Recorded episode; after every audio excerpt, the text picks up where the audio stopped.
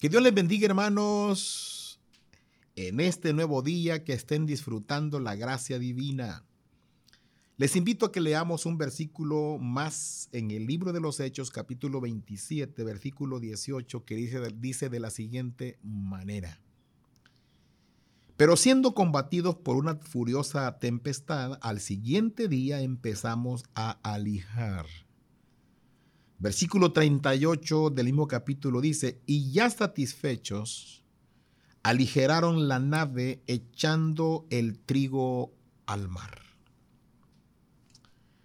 Note, hermanos, que tanto la palabra alijar como aligerar es sinónima y es precisamente lo que está ocurriendo. Tienen que, a fuerza, dada la tempestad y la, el riesgo, del peso de la nave con toda la cantidad de granos que traían para o que llevaban hacia Roma, puesto que esa nave había sido cargada con los granos que se producían en Egipto y están ahora obligados a tener que deshacerse de no solo el trigo, sino de todo lo que llevan. Más adelante menciona que tuvieron que tirar todas las cosas, no solamente los granos, sino todo lo demás que llevaban madera y otras cuestiones. Hay momentos de nuestra vida, hermano, en que nosotros tenemos que establecer prioridades, y esto es muy importante. En materia de lo material, nosotros somos muy apegados a lo material.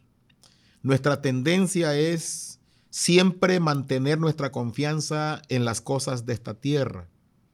En realidad, eh, aquí nos damos cuenta que hay un momento en que aquello en lo que tanto nosotros confiamos este, viene convirtiéndose en algo secundario o en algo intrascendente o que realmente tenemos que prescindir de ellos.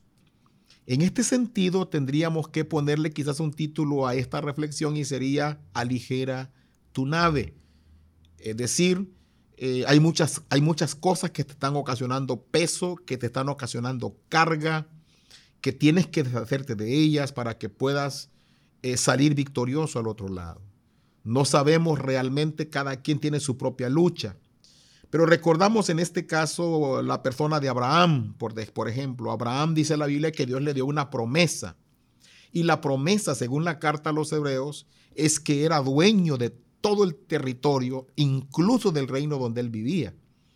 Y el mismo rey sabía que Abraham, a él le pertenecía aquella tierra porque un día se lo dijo, esto es tuyo, cuando él fue a comprarle una parcela para sepultar a su esposa Sara.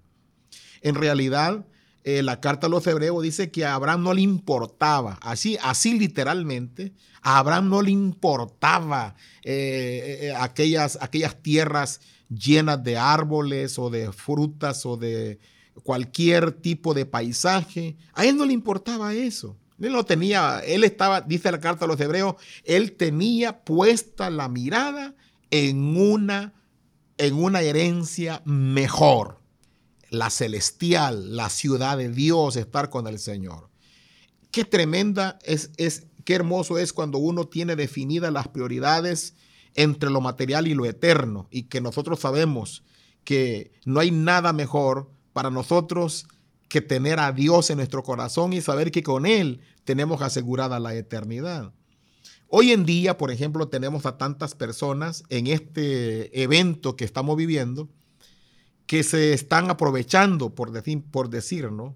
Hay gente que, que no le importa sacrificar a otra vida, no le importa que otro pueda morirse incluso porque le robó un respirador, porque robó mascarillas en cantidades industriales o incluso a grande escala. Eh, hay personas que se mencionan por ahí que están utilizando esto que está pasando por intereses económicos.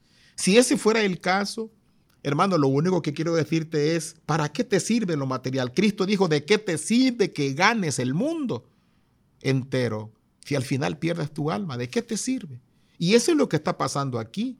Los marineros se están dando cuenta que hay un momento que lo único que trasciende y que lo único que permanece es aquello que tenemos en el Señor. Por, por lo mismo, hermanos, quiero decirles que todas las personas eh, que toman decisiones, como ya lo mencionamos en una reflexión, creo que fue la primera, basada en suposiciones, vas a tener una vida llena de huracanes, llena de tempestades que van a traerte caos.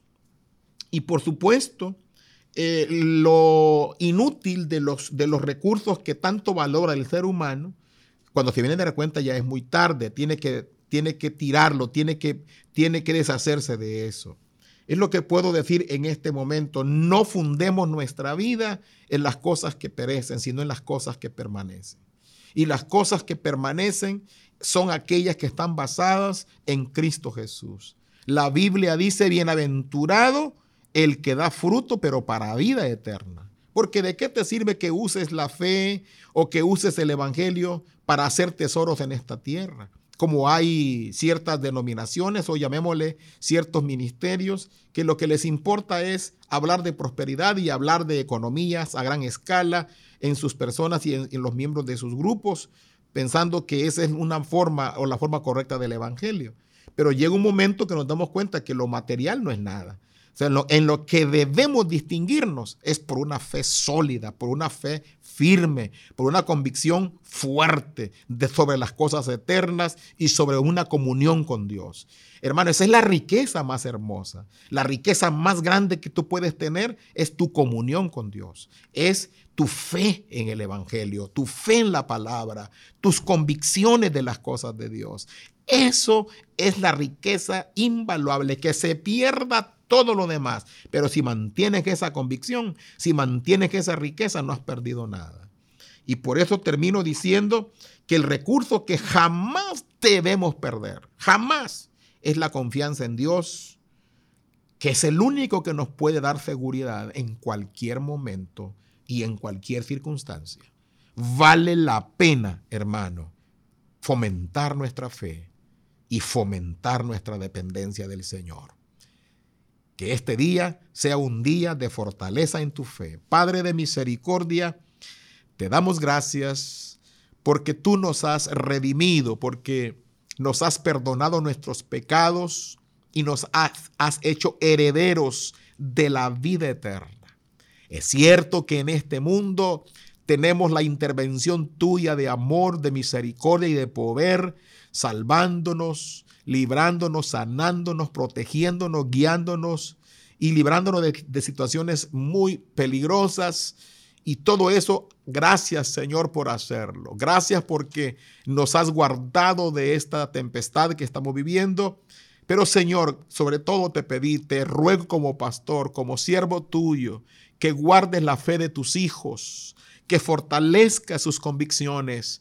Señor, que te manifiestes a ellos para que vean que no hay nada más bello que tener comunión contigo en este mundo. Muchas gracias por tu misericordia en el nombre de Jesús. Amén. Que Dios les bendiga, hermanos.